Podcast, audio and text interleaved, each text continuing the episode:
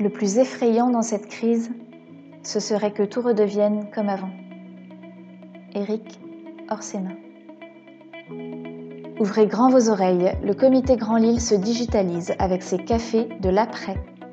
À partir du lundi 6 avril et les jours qui suivent à 13h45, on fait le tri entre le futile et l'essentiel, entre ce qui va rester du monde d'avant et ce qui va ou doit changer dans celui d'après.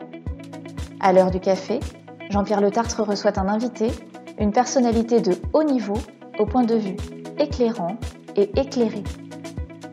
En 20 minutes chrono, il vous invite à prendre un vrai shot d'inspiration avec votre café avant de retourner télétravailler. Vous êtes prêts? Alors c'est parti euh, Bonjour à tous, merci d'être là. Nous recevons aujourd'hui la grande chance que nous avons de recevoir Arnaud Marion. Alors Arnaud, tu es à Londres Absolument. Peut-être avant de démarrer, tu pourrais donner des nouvelles du Premier ministre. Ah, écoute, euh, je crois qu'il va mieux et qu'il a repris le travail euh, la semaine dernière. Euh, mais je suis effectivement à Londres, à Marylebone, pas très loin de, à 300 mètres de Hyde Park. Voilà. Donc c'est le café donc à Londres. On était avec Bertrand Badret à, Washington la, semaine dernière. Et voilà donc à Londres, les cafés de la presse sont effectivement aussi une ouverture au monde. et je pense que c'est très important. Donc Arnaud, tu es, et au fond, te recevoir à, trois jours du début euh, du déconfinement, je dis bien le début, euh, c'est euh, extrêmement important parce que tu es le grand spécialiste, un des grands ou le grand spécialiste de la gestion de crise. tu es fondateur du cabinet Marion Partners, tu diriges l'Institut des hautes études en gestion de crise, tu as travaillé sur plus de 300 dossiers, hein. tu as été en fonction de direction générale sur 45 euh, à la fois sur les situations de bonus et sur les situations en difficulté. Alors j'en cite quelques-uns, Vélib, Doux, Ersan, Merdia, Eulier, Le Lido, Playel, point de suspension. Donc on voit que tu as connu, bien connu euh, des situations bien difficiles dans beaucoup d'entreprises. On te dit que tu es un serial redresseur, mais on m'ajoute, et c'est vrai, je peux reconnaître, à la fibre sociale. Ah, euh, et, donc, et donc merci d'être là. Tu vas publier d'ailleurs un livre fin mai, tu m'as dit le 25, euh, sur ton expérience où tu dis partout où je passe les mêmes erreurs, les conseils d'un serial redresseur pour gérer les crises et se transformer. Eh bien, on peut dire que tu es à propos avec nous aujourd'hui, euh, Arnaud, pour nous parler justement, pour aider euh, ceux qui nous écoutent sur cette voie du redémarrage. Hein. on sort du mode pause pour au mode play. Et dis-nous, on va t'écouter pour que tu nous dises un peu quels sont tes conseils Qu'est-ce qu'il faut faire Qu'est-ce qu'il ne faut pas faire Quelle est ta vision des choses? Peut-être toujours, j'ai toujours une première question un peu perso, mais elle m'intéresse particulièrement de te la poser parce que tu es à Londres, euh, à Londres où vous êtes confiné aussi, je pense. Hein. et quand est-ce, qu'il va y avoir un jour de déconfinement comme nous, on va en avoir un apparent le 11 mai?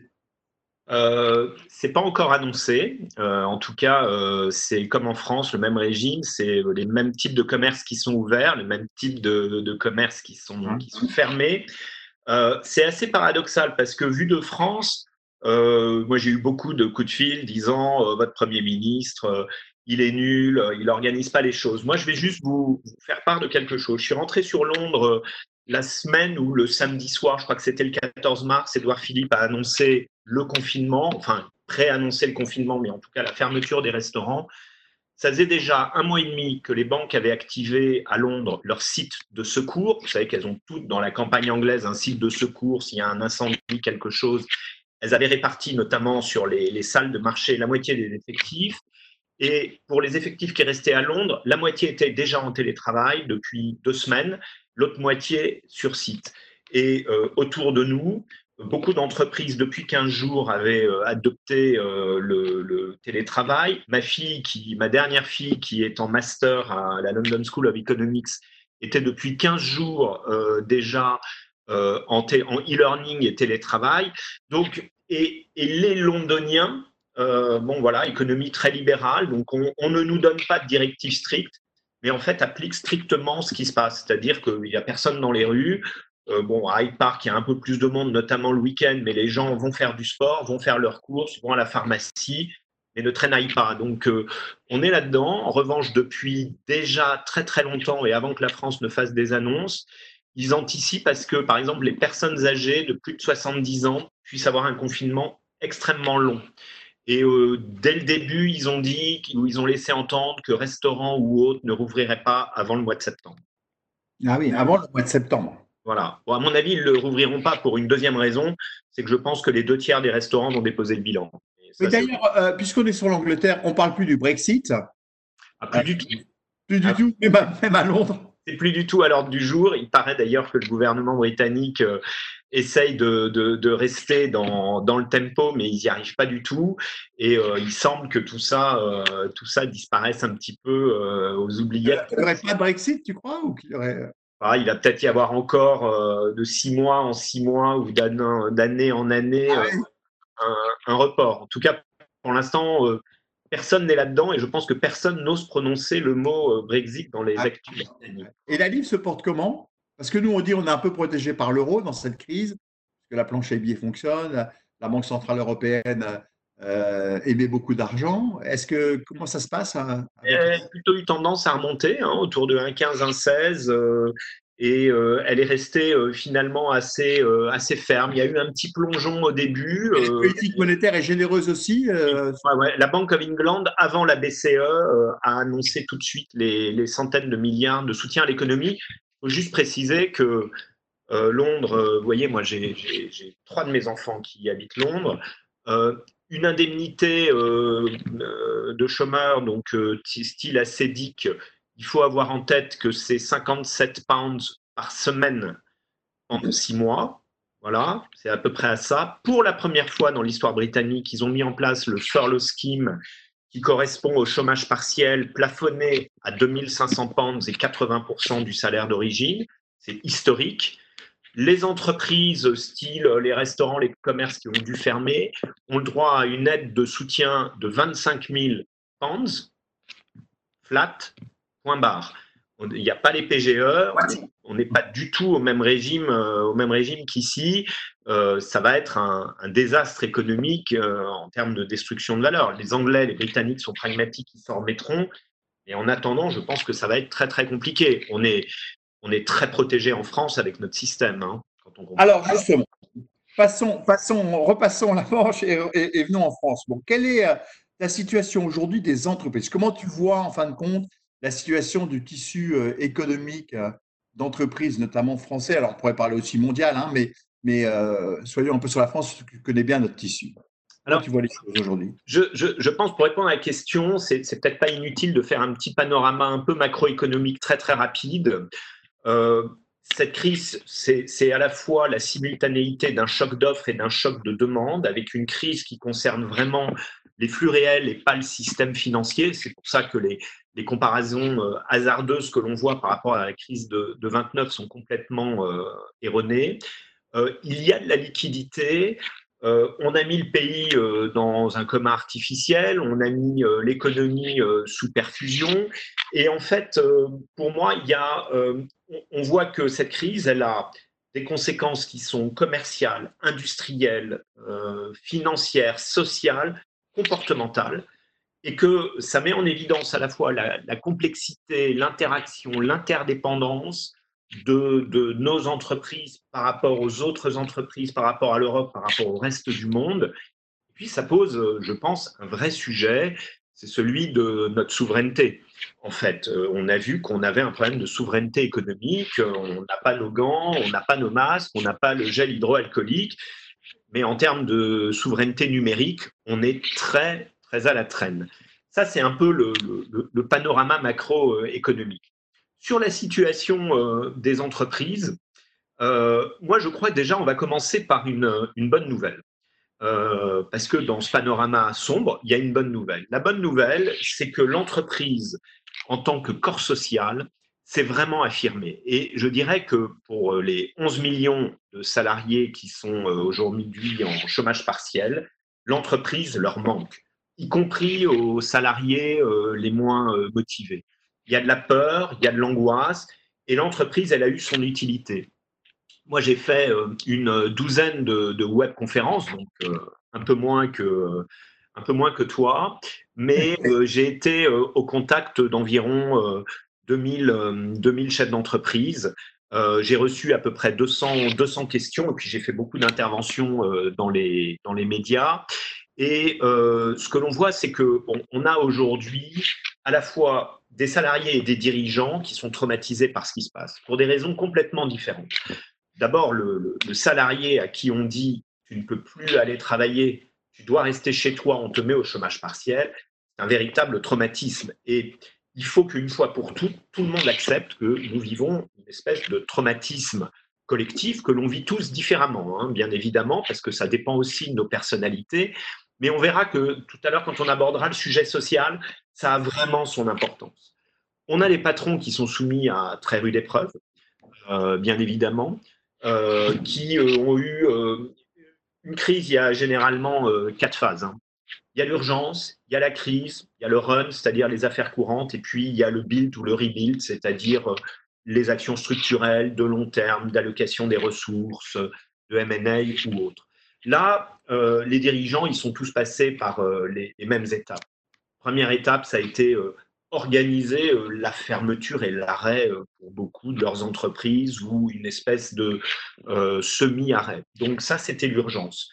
Ensuite, il a fallu qu'ils se préoccupent immédiatement de leur santé économique et donc de leur trésorerie, notamment de leurs moyens pour payer les salaires du mois de mars pour beaucoup de, de petites entreprises, de leurs moyens pour voir l'avenir. Et puis aujourd'hui, ils sont dans d'autres sujets, ils sont par rapport à la semaine prochaine dans des problématiques de reprise. Alors, il y a des aspects sanitaires, mais il y a des aspects industriels, économiques, d'approvisionnement. Et puis, euh, on voit bien qu'il va y avoir cette interaction entre tous les agents économiques. On a tous vu, euh, les plus grandes entreprises et les plus grandes banques françaises n'ont pas été capables d'organiser le télétravail dans les 48 heures des annonces euh, du Premier ministre et du Président de la République parce que leur serveur informatique ne permettait pas de supporter autant de connexions externes. Donc, ça a soulevé tous les sujets de transition. Et on va voir que c'est quelque chose d'extrêmement important par rapport à cette notion de transformation et les leviers pour l'entreprise, à la fois la transition numérique que l'on pensait derrière nous, mais également, bien évidemment, euh, les transitions de modèles économiques, notamment par rapport à l'environnement et également par rapport au dialogue social. Alors, maintenant, on est, on est, euh, tu as fait le diagnostic des situations et des enjeux que ça posait, notamment, euh, bien entendu, j'ai bien aimé ce qu'on tu que la crise est révélateur de ses faiblesses. C'est vrai qu'on découvre en fin de compte nos lacunes hein, quand on est dans une période de tempête. Bon, maintenant, euh, donc, l'horizon de la reprise, d'une certaine reprise s'ouvre. Quels sont les éléments sur lesquels tu penses que le chef d'entreprise aujourd'hui doit travailler? Le préfet Lalande nous disait il faut des clés, mais pour des clés, il faut des serrures. Donc, il faut trouver des serrures. Donc, l'entreprise a fait le tri entre les bonnes et les mauvaises clés qu'il avait dans son entreprise. Maintenant, il faut qu'il aille chercher les serrures. Donc, quelles sont pour toi les serrures qu'il va falloir ouvrir pour assurer la reprise de son entreprise? Alors, avant tout, euh, deux postulats de, base et deux constats. Euh, tout va dépendre dans les euh, jours qui viennent de ce que j'appelle l'intensité de la demande. Les entreprises produisent, mais s'il n'y a pas de demande, à un moment, ça va, ça va leur poser un problème dans leur modèle. Donc, quel va être le ramp-up, comme on dit euh, dans notre jargon, c'est-à-dire quelle va être la, progression de l'entreprise, quelle va être euh, cette demande, en quoi elle va pouvoir drainer ma production, qu'il s'agisse d'ailleurs de production de biens industriels ou de services. D'ailleurs, on, peut s'apercevoir que dans les services, euh, il y aura certainement beaucoup, beaucoup de, problèmes, en tout cas dans tous les métiers du, du consulting. Donc en gros, c'est quand l'on va revenir au 100%, à la base 100 qu'on avait avant cette crise. Ça, c'est, je pense, c'est un postulat qui est très très important parce que il va être conducteur de beaucoup de choses. La deuxième chose, c'est que euh, généralement, euh, moi, effectivement, comme tu l'as rappelé, mon métier, ce sont les crises, ce sont les ruptures dans les entreprises, les transitions.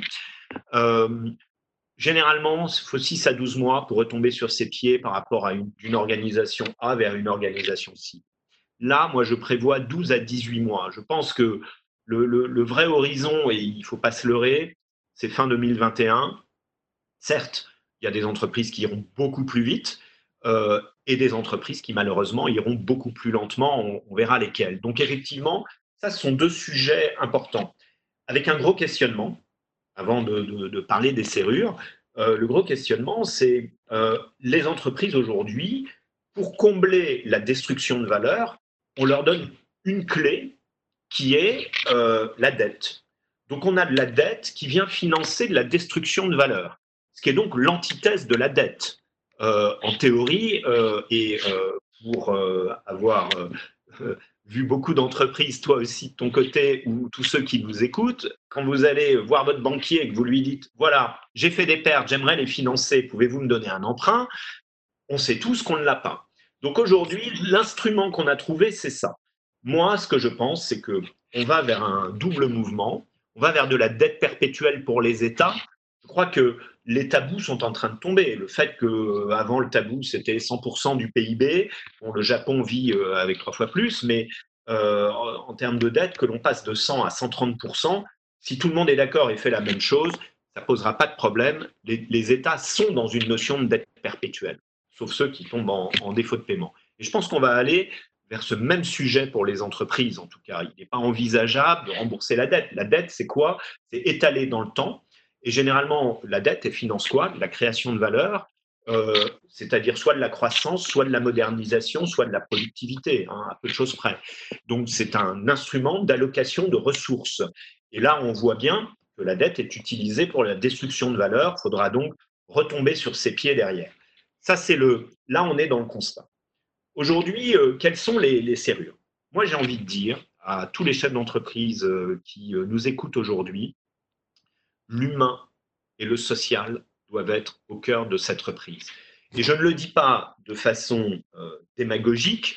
Euh, merci d'avoir euh, parlé de, ma fibre sociale, en tout cas, parce que c'est vrai qu'elle fait partie de mon ADN.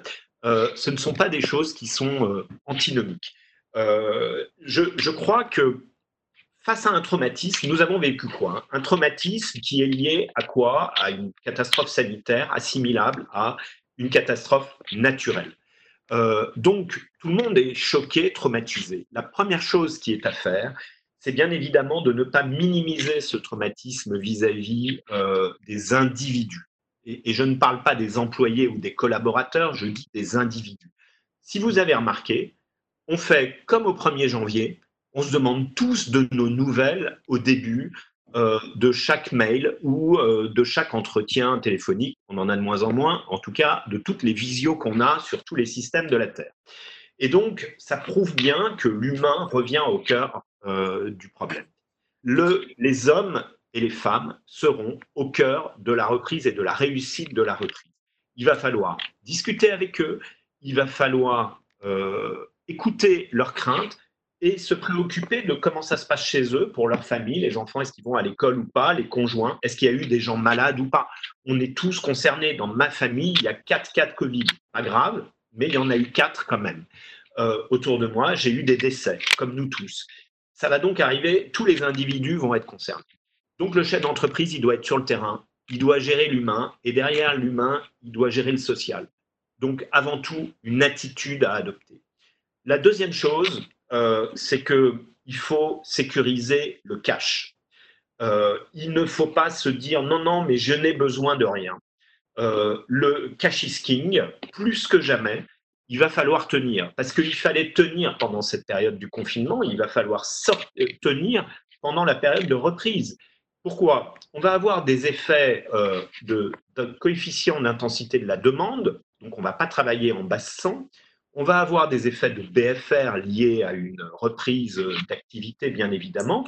Et puis, il va y avoir euh, cette destruction de valeur plus ou moins accumulée.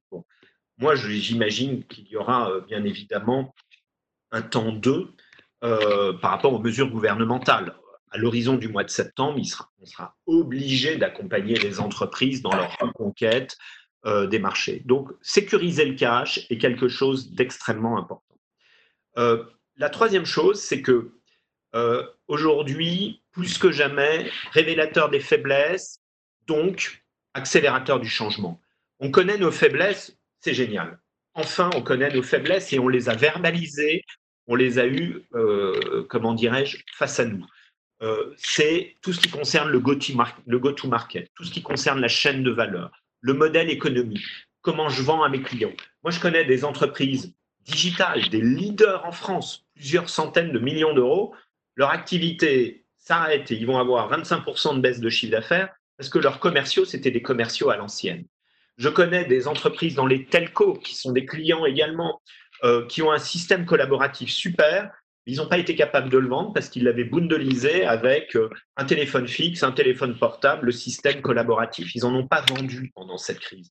Donc tout le monde va s'interroger sur ce go-to-market. Et c'est là où c'est très très important parce que si c'est pour repartir de la même façon après cette crise, on va se tromper. Il ne faut pas repartir de, la même façon. Il faut donc réfléchir sur soi-même. Et c'est assez important parce que euh, on repart tous sur la même ligne de départ. C'est très cruel. C'est-à-dire que la concurrence va devenir une compétition. Euh, donc, il y aura une prime aux plus agiles. Il y aura une prime à ceux qui sont capables de s'adapter. Euh, moi, je dis toujours, quand on est confronté à la destruction de valeur et qu'on est dans le cadre d'une restructuration d'entreprise, c'est même euh, l'intitulé d'une partie de mon livre, il faut aller plus vite que la vitesse de détérioration du modèle économique.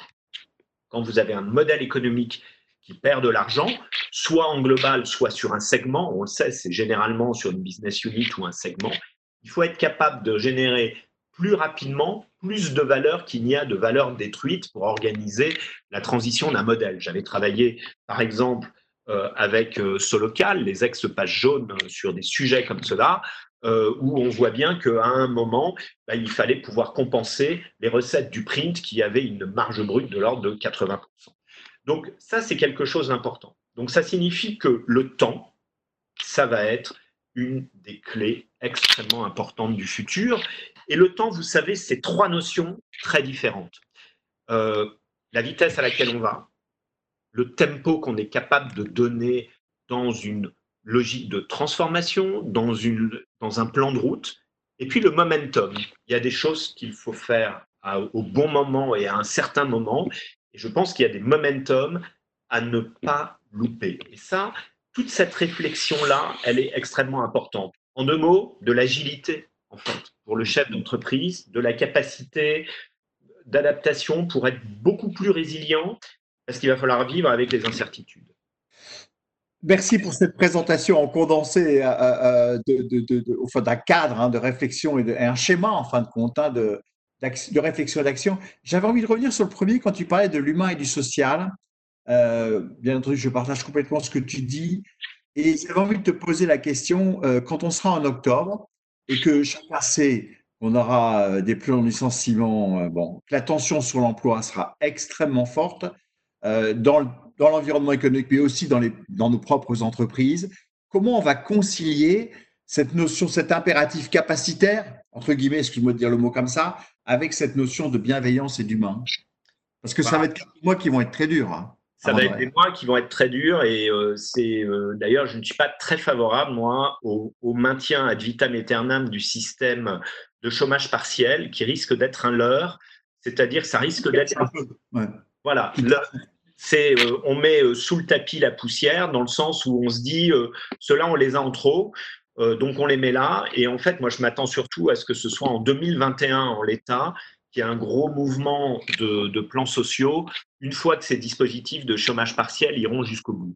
Pour répondre à ta, pour répondre à ta question, c'est que euh, je pense qu'aujourd'hui, euh, le, le, monde auquel on est confronté va nous forcer à changer nos priorités, en fait. C'est ce que j'appelle élargir le champ de conscience on n'a pas eu le temps de parler de transformation, mais quand on parle transformation, c'est euh, on transforme pas euh, que des, métriques économiques. C'est qu'à un moment, si on n'est pas cohérent avec la transition climatique, avec la transition de la biodiversité, quand on est dans l'agroalimentaire, la bonne gouvernance, la RSE, on passe à côté de quelque chose. Le dialogue social, c'est la clé de cette reprise. Sur le long terme, le dialogue social, ça se joue sur le long terme c'est quelque chose qui va apporter beaucoup. Vous savez, on va avoir besoin des salariés comme ils vont avoir besoin de nous parce qu'ils ne veulent pas perdre leur emploi, d'accord? Et nous, on ne veut pas perdre les savoir-faire et, on ne veut pas perdre nos entreprises. Voilà, moi aussi, je suis entrepreneur. Personne ne veut perdre les entreprises. Et il va falloir faire, vous savez, les, dernières euh, ordonnances El Khomri, la loi El Khomri et les ordonnances euh, Macron, en fait, de 2017, ça permet de faire des accords de performance collective. Oui, il va falloir changer les paradigmes, bien évidemment. Je, suis contre tout ce que je lis en disant euh, dans le dur, on va augmenter euh, le temps de travail, etc. C'est vous à l'échec. Toutes les entreprises sont différentes. Accord collectif dans les entreprises elles-mêmes. Et tout le monde, tous les chefs d'entreprise savent que c'est possible, qu'on a des gens responsables, qu'on n'est pas forcément d'accord, mais qu'on trouve toujours des solutions. Mais c'est aussi un devoir pour le chef d'entreprise de se remettre lui-même en question sur ce qu'il laissait perdurer et n'allait pas. C'est qu'il va falloir accepter aussi, euh, au moins par les marchés, euh, une certaine baisse de la profitabilité ou un, ou un rendement sur le plus moyen terme. Alors effectivement, euh, il va falloir que, l'on accepte tous. Moi, j'ai été le, premier à écrire sur les dividendes en disant il n'est pas compatible de continuer à verser des dividendes pour les grandes entreprises cotées, parce que je connais bien les grandes entreprises cotées, et de demander des aides de l'État dans le même temps. C'est une question de responsabilité sociale. Et euh, si on se verse des dividendes, si on verse des dividendes à ses actionnaires, c'est qu'on peut être autonome. Mais attention, il ne faut pas affaiblir nos entreprises. Hein. C'est comme ça, bien évidemment, qu'il fallait comprendre euh, euh, mm. cette, prise de, position. Je pense que l'on va vers une baisse des rémunérations des dirigeants. Je pense qu'on va vers une baisse des, rendements. Euh, je pense que les États vont eux-mêmes faire face à une explosion de la dépense publique et de l'endettement. Les entreprises vont connaître effectivement cette phase d'endettement, vont devoir baisser les rémunérations. Je pense qu'il y aura moins de tension sur les rémunérations aussi, qui étaient euh, en inflation tout de même, euh, parce que le, taux de chômage... Avec des écarts qui se creusaient fortement. Hein, des écarts qui se creusaient fortement, mais en fait, un taux de chômage qui masquait un plein emploi complet sur les jobs qualifiés.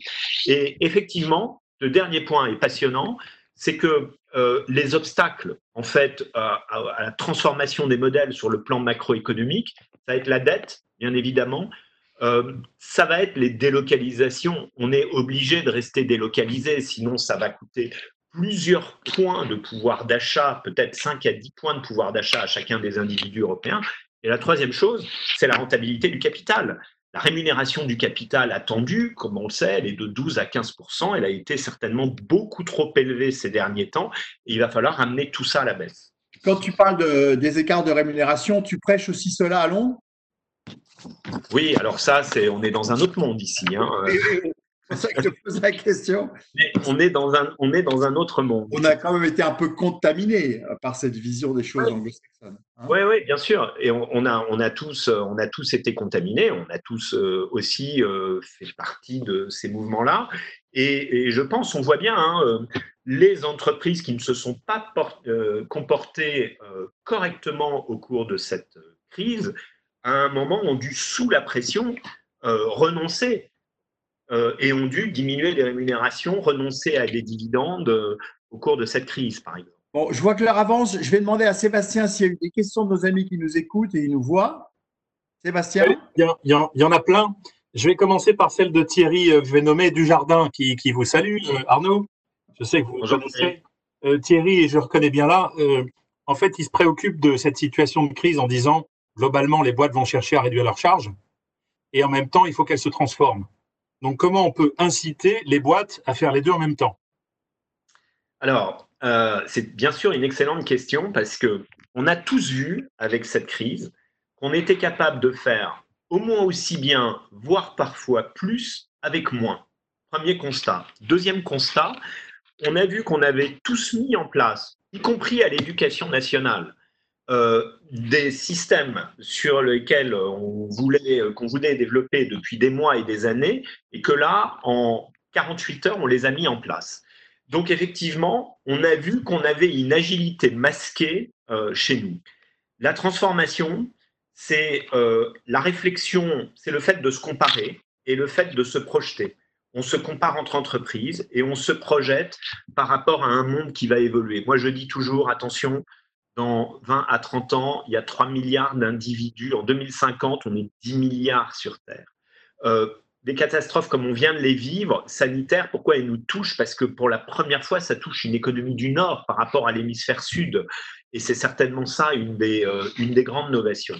La transformation des modèles, c'est euh, une vraie réflexion sur soi. C'est-à-dire, qui sont les entreprises doivent se poser les trois questions qui sont-elles, ce qu'elles sont et ce qu'elles font. C'est le who, le what, le why, c'est à la base de tout. et effectivement, comment j'arrive à me projeter par la suite? C'est-à-dire que euh, la, crise ne doit pas être l'opportunité de se financer pour retrouver mon modèle d'avant. Le, modèle d'avant n'a aucun intérêt. Ce qui compte, c'est de financer la construction du modèle de demain. Quand je suis dans euh, l'aéronautique, euh, je dois me projeter par rapport effectivement à des avions qui auront moins d'émissions carbone. Quand je suis dans le monde de l'automobile, si je suis un, sous-traitant de l'automobile pour des moteurs euh, thermiques diesel, je dois changer très très vite. Et c'est là où l'État doit financer. L'État, les régions, les grands acteurs économiques doivent aider les entreprises en disant je flèche mes financements, des financements à impact, je flèche mes financements si vous changez votre modèle. Je ne dois pas donner on ne doit pas donner des financements pour combler des pertes ou financer le, modèle d'avant. Et donc, il n'y a pas de changement sans acteurs du changement et sans acteurs de la transformation. Et c'est ça qui est important. C'est un travail collectif qui est à mener. Ça veut dire que euh, nous demande, euh, je ne sais plus qui d'ailleurs, je m'en excuse, mais je retrouverai, euh, nous demande quelqu'un, on peut aussi changer les objectifs et donc les rémunérations variables des managers par rapport surtout à avant. Bien sûr, mais euh, il y a eu euh, l'Institut Montaigne a, sorti une étude et il a dit, euh, en gros, je résume, c'est soit on augmente le temps de travail, pas de façon générale, hein, mais on augmente dans le cadre un peu de ce dont je parlais tout à l'heure, des accords de performance collective, soit on augmente le temps de travail, soit on va augmenter les impôts au bout du compte. Donc oui, bien évidemment, il faut utiliser les rémunérations variables. On parlait de la RSE tout à l'heure la RSE est l'allié de la transformation. Ça, concerne également le partage de la valeur ajoutée. Nous devons mieux réfléchir au partage de la valeur ajoutée au niveau des entreprises, rémunérer là-dessus, pas que les managers, tous les salariés. Et en même temps, dans la conversation qu'on a eue ensemble pour préparer, je vous ai entendu dire qu'il fallait des ROI très courts. Oui, la problématique de la RSE, ce n'est pas des ROI très courts. Oui, euh, il faut mener les deux de front. Vous savez, dans les actions de transformation, vous avez toujours deux niveaux. Vous avez les actions de performance et vous avez les actions d'allocation des ressources. Les allocations de performance, généralement, doivent être celles, c'est, euh, comment dirais-je, alors avant, euh, on va dire que jusqu'à 15 ans, c'était produire, produire moins cher, moins cher plus vite, euh, avec plus de productivité. Euh, aujourd'hui, les actions de performance, c'est euh, comment on fait mieux avec moins. Et c'est ce qui vous permet de financer des actions de plus long terme d'allocation des ressources, de M&A, d'investissement. Et effectivement, avec la crise, les chefs d'entreprise vont devoir faire des choix, c'est-à-dire prioriser. Et qu'est-ce que l'on peut prioriser dans les actions de performance? L'investissement. Ne renoncez pas à l'investissement. C'est la pire des erreurs. C'est ce que nous sommes en train de vivre dans l'aéronautique, c'est ce que nous allons vivre dans les grandes industries, c'est ce qui va avoir un impact énorme aujourd'hui. Et c'est une erreur énorme parce que c'est toute une chaîne de savoir et de savoir-faire et des programmes qui vont prendre du retard par la suite. Et ça, c'est effectivement très dommage. Pourquoi des ROI courts? C'est-à-dire qu'il faut revoir ses objectifs en se disant, euh, je vais avoir euh, un fil rouge, une toile de fond, qui est de bâtir de la RSE, de bâtir, euh, de discuter des accords d'entreprise. Vous savez, ça peut se faire très vite. Hein. Moi, je le fais toujours dans des délais euh, très très courts de quelques mois. Mieux partager euh, la valeur, mieux intégrer le climat. Et puis à côté de ça, je vais me choisir des objectifs dont je sais, des investissements dont je sais que j'aurai le retour le plus vite possible. Globalement, moins de un ou deux ans, qui va être le temps qu'il va falloir pour retomber sur nos pieds. C'est-à-dire qu'en deux ans, moins de deux ans, vous pouvez avoir un retour sur ces investissements et donc régénérer de la, de la valeur. Et ça, c'est très important. C'est-à-dire des objectifs atteignables rapidement et pas des objectifs théoriques non atteignables. Alors, résultat, Bernard fait une remarque, qui est à la fois une remarque question. Finalement, le Covid va desserrer le frein de la résistance au changement. Oui, alors ça, il le faut. Mais euh, vous savez, il n'y a pas que les salariés qui sont résistants au changement, il y a aussi, euh, les entrepreneurs. Euh, effectivement, donc c'est une grosse remise en question. C'est pour ça que je dis, et je l'ai, écrit dans un papier, quoi. C'est un, un, révélateur de faiblesse et un accélérateur de changement. C'est effectivement une opportunité. On voit aujourd'hui la responsabilité dans tous les domaines de chacun vis-à-vis du collectif et la responsabilité du collectif vis-à-vis -vis de tous les individus. Et je pense qu'effectivement, il faut aller vers de la différenciation, il faut aller vers de la euh, valeur ajoutée, il faut aller vers des bonnes, euh, attitudes. Il va falloir aller. Euh, dans le monde d'avant, là, on se croyait un peu riche et puis épargner de tout avec un système très protecteur. là, c'est un peu une, douche froide parce que, comme on dit, effectivement, il n'y en aura pas forcément pour tout le monde. Et puis là, on est confronté pour la première fois de notre vie à un problème de, de santé publique au sens, au sens mondial. Euh, donc oui, effectivement, il y a des nouveaux référentiels de prise de décision qui vont s'imposer. J'avais une question par rapport au rôle, au rôle de. Tu as parlé du rôle de l'État français. Euh, tu vis dans un pays où l'État n'a pas du tout le même rôle qu'en France. Pour sortir de cette crise, pour redynamiser notre tissu économique, tu es pour un jeu collectif entre le public et le privé. Oui. Et à quelle échelle? Et comment tu compares peut-être ce qui se passe à Londres versus ce qui se passe à Paris? Alors, euh, en tout cas, moi, je suis euh, absolument pour euh, le fait que, d'abord, on a un constat, c'est qu'il y a de l'argent. On n'a pas un manque de liquidité. Les fonds d'investissement regorgent d'argent. Beaucoup, je crois que Apollo a établi une liste de 350 sociétés cibles et je, sais que beaucoup de fonds d'investissement sont aujourd'hui à l'affût. On a vu d'ailleurs des mouvements capitalistiques sur des très grandes entreprises françaises ces dernières semaines en pleine période de Covid, ce qui pourrait paraître euh, paradoxal. Et on sait très bien que beaucoup de chefs d'entreprise seront euh, à la manœuvre bientôt. Euh, donc ça, c'est effectivement le, constat. Moi, je suis plutôt pour un capitalisme à l'allemande où les régions sont des maillons indispensables. Et les régions, et Jean-Pierre, on a eu l'occasion de travailler ensemble sur ce sujet, c'est un sujet qui me tient à cœur, et je te remercie de l'avoir accueilli comme ça, parce qu'avec toi, avec Thierry, on a, on a pu euh, avancer un certain nombre de choses. Les régions sont pour moi le maillon indispensable. L'État vient de faire son rôle. Là, on a eu euh, le pompier euh, qui est venu, qui a dit, attendez, je suis là et je mets l'argent. très, très vite, moi, je préconise de passer à l'échelon des régions. Pourquoi? Parce que les régions sont expertes de leur territoire, parce que les régions vont voir une chose on ne voit pas forcément au niveau de. C'est centralisé, au niveau de Bercy, si j'ose m'exprimer ainsi. C'est ce qu'on peut appeler les externalités positives, les bénéfices secondaires. Sauver une entreprise sur un territoire. Moi, je suis un homme des territoires. Je suis pas du tout. Je suis ni un, ni un londonien ni un parisien. J'ai passé ma vie en province, quand j'étais petit et euh, pour travailler. Et donc, euh, on, voit bien que euh, sauver une entreprise, à un moment, c'est sauver un écosystème autour et que euh, sauver 100 emplois, on sait très bien que ça en sauve 400 autour, euh, de la boulangerie euh, au supermarché, à la crèche, à l'école, etc., etc. Et c'est effectivement extrêmement important. Donc l'échelon des régions est important. Pourquoi je parle à l'allemande? Parce que les lenders allemands sont au capital de leurs entreprises. Faites le constat, 5800 ETI en France, 12 500 en Allemagne. Et effectivement, il nous faut des entreprises plus grandes, plus fortes, beaucoup plus résiliente. il faut apprendre aux entrepreneurs français à s'allier. Alors ça, mhm. je l'ai vécu, je l'ai vécu euh, un peu partout sur les territoires. J'ai effectivement travaillé aussi bien à Saint-Nazaire que dans le centre de la France, que dans le sud euh, ou autre. Les chefs d'entreprise renaclent à s'allier entre eux parce que chacun veut garder son précaré, être le patron chez soi. Et je pense que c'est une grosse erreur. Il faut atteindre des tailles critiques, il faut savoir mettre en commun, L'échelon régional est souvent une bonne chose. Je vais vous donner un exemple en une minute. J'étais à Saint-Nazaire. Après la crise euh, de 2008, qui a été extrêmement sévère et qui a vu les chantiers de Saint-Nazaire, qu'on appelait STX, qu'on appelait avant les chantiers de l'Atlantique, perdre toutes leurs commandes, il y avait à l'époque 11 agenceurs français, ceux qui font les intérieurs à base d'ébénisterie euh, ou autres. Il n'en reste plus qu'un.